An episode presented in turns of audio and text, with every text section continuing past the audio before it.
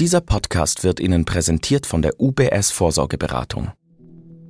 NZZ Akzent.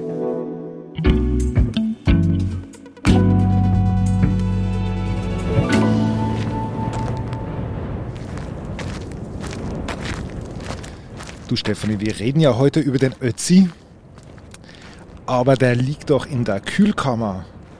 Wo nimmst du mich denn jetzt damit? Also ich gehe mit dir zusammen sozusagen und mit allen Hörern und Hörerinnen natürlich auch gerne hoch auf das Tiesenjoch. Das ist ein Grat ganz genau zwischen dem Schnalztal in Südtirol und dem Ötztal in Tirol.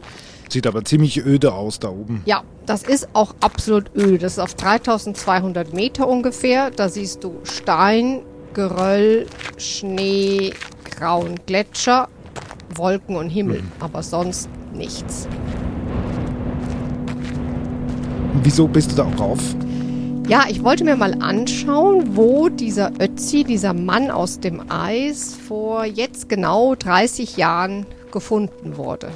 Das ist krass, ist schon 30 Jahre her, kann mich noch gut erinnern. Ja, das war damals eine Sensation.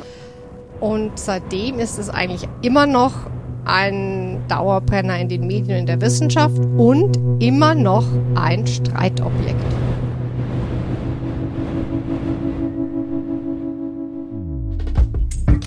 Seit 30 Jahren liefert die berühmteste Gletschermumie der Welt wichtige Erkenntnisse.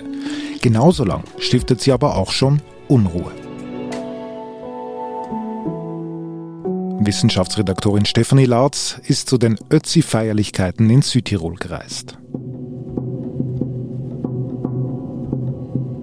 Alle kennen den Ötzi. Ich kenne den Ötzi in der Schule rauf und runter gelernt, aber ich wusste nicht, dass man über den streitet. Ja, es gibt da viele Aspekte, hm. über denen man streiten kann. Und der erste fängt schon an mhm. mit dem Fund, mhm. kann man sagen, weil kaum war er gefunden, ging der erste Streit los. Wem gehört er denn nun? Wieso? Ist es nicht klar? Nee, das war erst gar nicht klar, weil der liegt oben oder lag oben auf diesem Tiesenjoch und das ist genau die Grenze zwischen Südtirol und Tirol, also zwischen Italien und Österreich. Mhm. Und das heißt, man wusste am Anfang nicht so genau, wo er jetzt ist und wem er also gehört, also welchem Land. Aber jetzt bist du ja zu diesen Feierlichkeiten gefahren, nach Italien. Also das heißt, jetzt gehört er offiziell zu Italien, zu Südtirol, der Ötzi. Ganz genau, da liegt er jetzt auch in Bozen in einem eigenen Museum. Und die Feierlichkeiten zum 30 Jahre gefunden, sozusagen zum Jubiläum des Fundes, die fanden auf Schloss Juval im Schnalztal statt und damit also in Südtirol in Italien. Aber wenn du vorher gesagt hast, diese Streitigkeiten haben sich von Anfang an gezeigt, spürst du das bei diesen Feierlichkeiten? Ja, würde ich sagen, absolut. Denn als ich auf Schloss Juval war und dort diese, ähm, das Essen und die Reden und so weiter mir angehört habe, da wurde natürlich am Anfang, wie das immer so ist, die Honoration begrüßt. Mhm. Und da fiel mir auf, es wurde der Landeshauptmann von Südtirol begrüßt, es wurden Honorationen begrüßt, der Bürgermeister von Schnalz. Es gab ganz viele Carabinieri in so schönen Uniformen, Schmuckuniformen, wie man das so in Italien kennt. Und es wurde kein Tiroler begrüßt. Und mhm. was sogar, fand ich, noch auffälliger war, es wurde aufgezählt, wer von den Tirolern alles nicht da ist. Mhm. Und das fand ich schon sehr bezeichnend. Jetzt hast du gesagt, eben dieser Streit hat damit zu tun, dass der Ötzi also praktisch genau auf der Grenzlinie gestorben ist damals. Was ist dann da danach passiert, dass man dann ihn gefunden hat?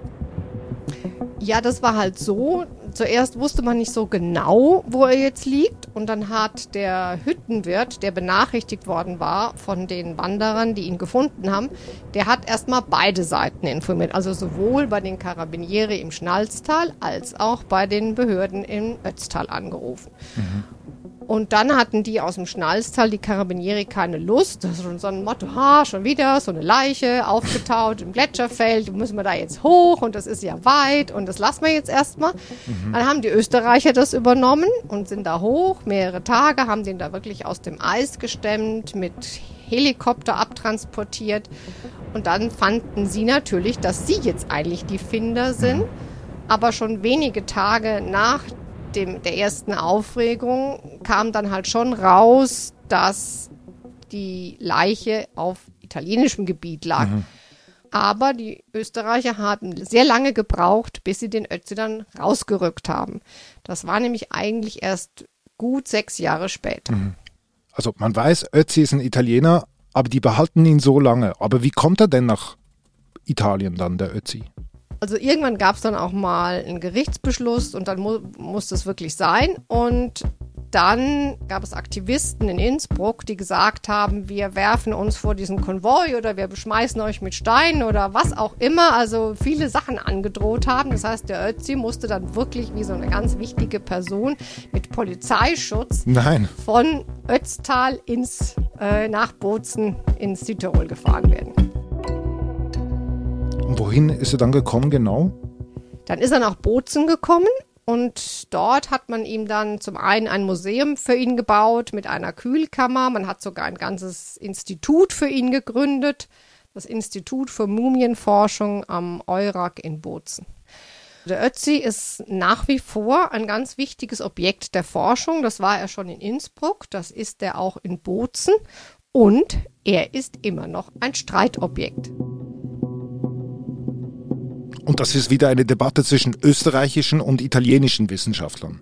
Auch kann man sagen, weil das, da jetzt geht es nicht um den Fundort oder die Nationalität der Leiche, sondern jetzt geht es um die Frage, warum war der Ötzi da oben auf dem Tiesenjoch? Mhm. Was man sicher weiß und wo sich die Wissenschaft auch absolut einig ist, da gibt es keinen Dissens, ist, er wurde von hinten erschossen mit einem Pfeil und diese Pfeilspitze aus Feuerstein, die steckt immer noch in seinem Rücken. Das heißt, es ist ziemlich klar, er ist da oben ermordet worden. Da gibt es keine Diskussion mehr. Mhm. Heute wird darüber gestritten, warum der Ötzi da oben war. Also warum ein Mann, dass der diese gut 1600 Meter Höhenmeter aus dem Schnalztal auf das Tiesenjoch gestiegen ist, weil da geht man jetzt nicht hin zu einem Abendspaziergang oder mhm. auf einen Jagdausflug. Also das heißt, der muss irgendeinen ganz gewichtigen Grund gehabt haben. Mhm. Und da gibt es einen Archäologen, Walter Leitner, der war früher in Innsbruck. Und der ist sehr fantasiebegabt und kann auch gut erzählen. Ich habe mich länger mit ihm unterhalten, auch oben auf dem Tiesenjoch. Und der hatte eine Theorie, die besagt, der Ötzi war ein ganz wichtiger Mann in seinem Dorf, vielleicht ein Anführer oder der Dorfchef. Aber die Politik hat, die er gemacht hat oder Entscheidungen, die er getroffen hat, die fanden die anderen nicht mehr gut und sie wollten ihn loswerden. Mhm. Der Leitner sagt, der Ötzi war auf der Flucht und dort ist aber der Mörder ihm oder die Mörder vielleicht sogar ihm gefolgt und haben ihn dann oben auf dem Tiesenjoch, man muss sagen, erlegt, erschossen. Mhm. Macht ja alles Sinn, was er da sagt. Das klingt total glaubwürdig, aber die Debatte ist, dass der Albert Zink, das ist der Biologe und Leiter des Mumienforschungsinstituts in Bozen, der sagt halt, dafür haben wir keine Belege.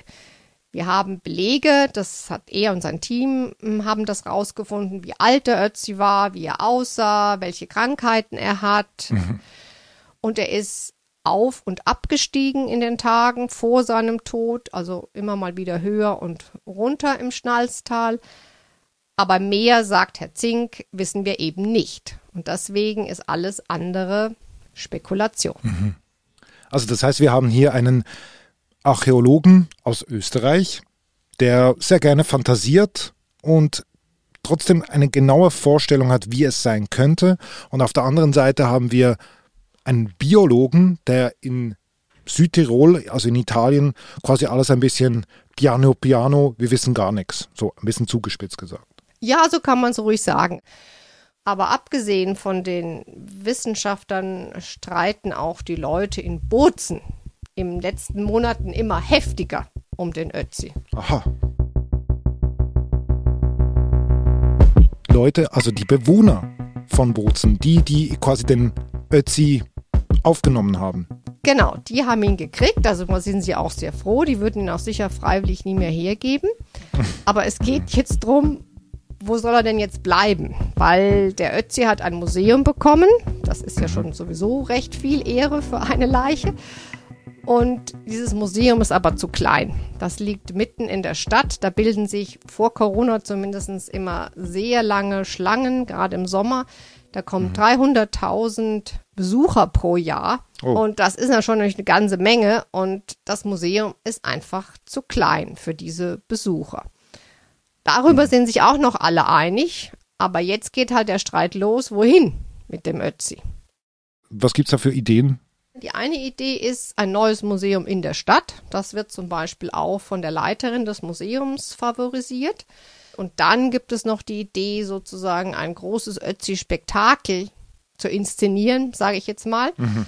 Und zwar auf einem Hügel neben der Altstadt ein neues Museum von einem Top-Architekten, hochfuturistisch, so ein Glasbogen da zu errichten, dort auch eine Gastronomie dazu zu machen, einen schönen Shop natürlich, und das geht's ja nicht, eine extra Seilbahn und unten an der Talstation will man ein ganz großes Einkaufszentrum errichten. Das Aha. ist eine Idee von einem österreichischen Investor, dem René Benko. Also was? Wieder ein Österreicher? Ganz genau. Schon wieder ist eine Idee aus Österreich, die in Bozen nicht nur begeistert aufgenommen wird. Also die wollen quasi Ötziland, Disneyland wollen die in Bozen aufstellen, die Investoren. Es sieht so ein bisschen aus, aber es ist dann halt nicht mehr in der Altstadt und das genau ist das Problem der Bozener Geschäftsleute, Klar.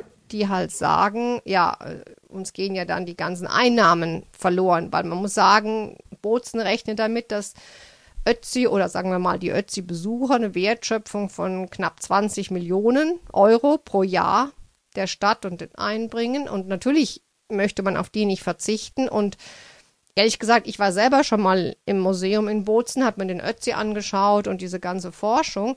Und dann bin ich natürlich danach durch die Altstadt gelaufen. Ich habe einen Cappuccino getrunken. Ich habe mir ein schönes Südtiroler Messer gekauft. Und das ist natürlich, würde nicht mehr gehen, weil dann sind ja alle Geschäfte, alles, der Ötzi ist ja alles weg. Also da geht es ja richtig um die Existenz dieser Leute. Können wir vorstellen, dass die, die Debatte, die jetzt da in Bozen geführt wird, schon ziemlich heftig ist. Ja, das hatten mir Leute aus Bozen auch gesagt. Die ist heftig. Es ist mittlerweile so weit, dass viele in Bozen eine Volksbefragung fordern, weil nicht mal mehr der Stadtrat sich einigen kann.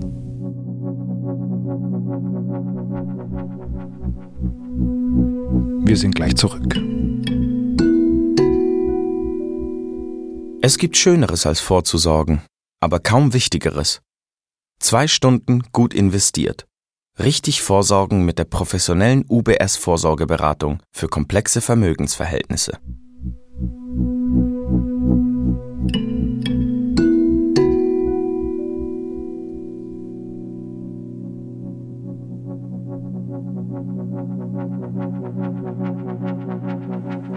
Also dieser Ötzi, Hut ab, der schafft es wirklich, dass die Wissenschaftler sich streiten, dass zwei Länder sich streiten und dass eine ganze Stadt sich quasi in, die, in den Haaren liegt.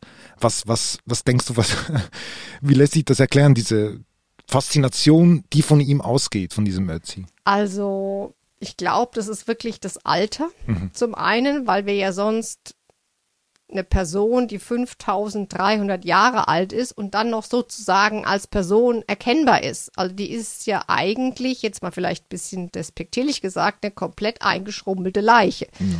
Aber man sieht noch alles. Das heißt, der ist uns eigentlich noch total ähnlich, sage ich jetzt mal. Mhm. Alles, was wir sonst aus dieser Zeit haben, sind ja eigentlich Skelette. Und das andere ist, er hat schon sehr, sehr viel über diese Zeit verraten. Also er war ein Riesenglück für die Archäologie. Man kann sich jetzt richtig gut vorstellen, wie die Menschen damals nicht nur aussahen, sondern auch wie sie gelebt haben. Also es ist wirklich sehr greifbar für uns geworden, wie das damals in so einem alten Taldorf zuging oder zugegangen sein könnte. Mhm. Gibt es eigentlich, jetzt abgesehen von diesem, warum er gestorben ist, gibt es eigentlich etwas, was jetzt noch die Wissenschaft noch interessiert, also gibt es noch ein Rätsel, das jetzt noch zu lösen ist rund um Ötzi, wissenschaftlich gesehen meine ich jetzt? Also es gibt immer noch offene Fragen, der ist noch längst nicht auserforscht, haben mir die Wissenschaftler erzählt. Zum Beispiel eine Sache, die jetzt, finde ich, auch noch ganz witzig ist. Man kümmert sich jetzt um die Bakterien in seinem Darm, weil es gibt die Theorie, die besagt, dass die Darmzusammensetzung auch ziemlich viel über unseren Zustand aussagt und sehr wichtig für unsere generelle Gesundheit ist. Und deswegen möchte man jetzt schauen, was hat sich verändert und was fehlt uns im Vergleich zum Ötzi und ist das vielleicht ein Grund, warum wir manche Erkrankungen haben? Ich habe gehört, er hatte Probleme mit der Laktose. Das haben die Gene verraten. Man hat das Genom von Ötzi komplett entschlüsselt. Das heißt, er hat keine Milch vertragen und das ist ja etwas, was uns heute auch noch oder viele von uns heute auch noch trifft. Und damit wäre quasi dieser Vorwurf, dass all diese Menschen da draußen die laktosefreie Milch trinken, dass das eine Modeerscheinung ist, ist damit entkräftet. Ja. Liebe Stefanie, haben wir wieder mal was gelernt über den Ötzi. Vielen Dank und liebe Grüße nach München. Danke. Das war unser Akzent. Ich bin David Vogel. Bis bald.